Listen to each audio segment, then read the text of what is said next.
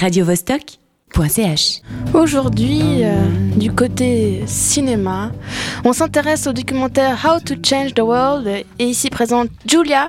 Le film passe au ciné bio tous les jours jusqu'au 22 décembre. Alors Julia, comment est-ce qu'on le change ce monde? Eh bien, il ne faut pas grand-chose. Un vieux bateau délabré, une bande d'amis un peu fous, un danger environnemental imminent et surtout des caméras pour enregistrer le tout.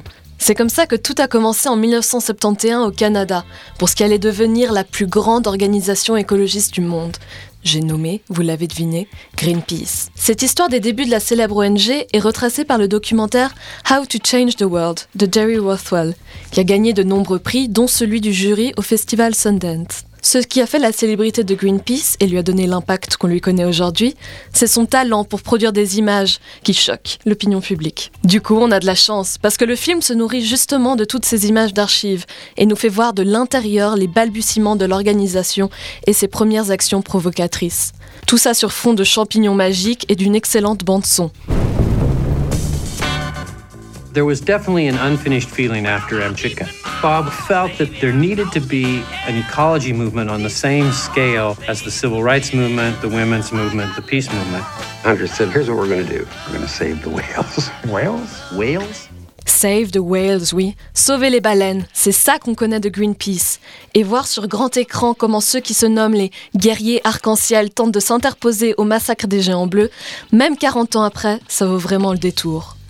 Tout réside dans le concept de la mind bomb. On résiste à la bombe atomique, mais on en plante une plus insidieuse et bien plus bénéfique dans les esprits, celle de la conscience environnementale. Dans les années 70, c'était loin d'être une évidence, mais cette génération 68 arde a réussi à propager la prise de conscience quant à nos dégâts écologiques. Et au lendemain de la COP21, ces impulsions sont plus que jamais d'actualité. Mais enfin, tout n'est pas que longue barbe, fleurs dans les cheveux et danse pieds nus sur le sable dans How to Change the World.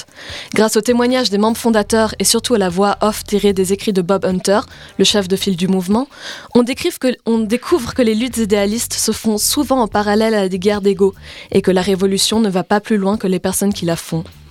Le film s'organise donc en une saga, entremêlant action fulgurante et individus dans le doute, images médiatiques et témoignages un peu plus sceptiques. On pourra regretter justement cet accent mis sur la mise en scène de l'implosion de l'organisation, qui du coup laisse de côté d'autres éléments importants, mais un peu moins dramatiques. Le film mérite néanmoins d'être vu à plus d'un titre, ne serait-ce que pour ce qu'il nous raconte de la force des rêves de jeunesse, des défauts humains, et puis, dernier point, mais pas des moindres, de l'importance de la musique pour parler avec les baleines.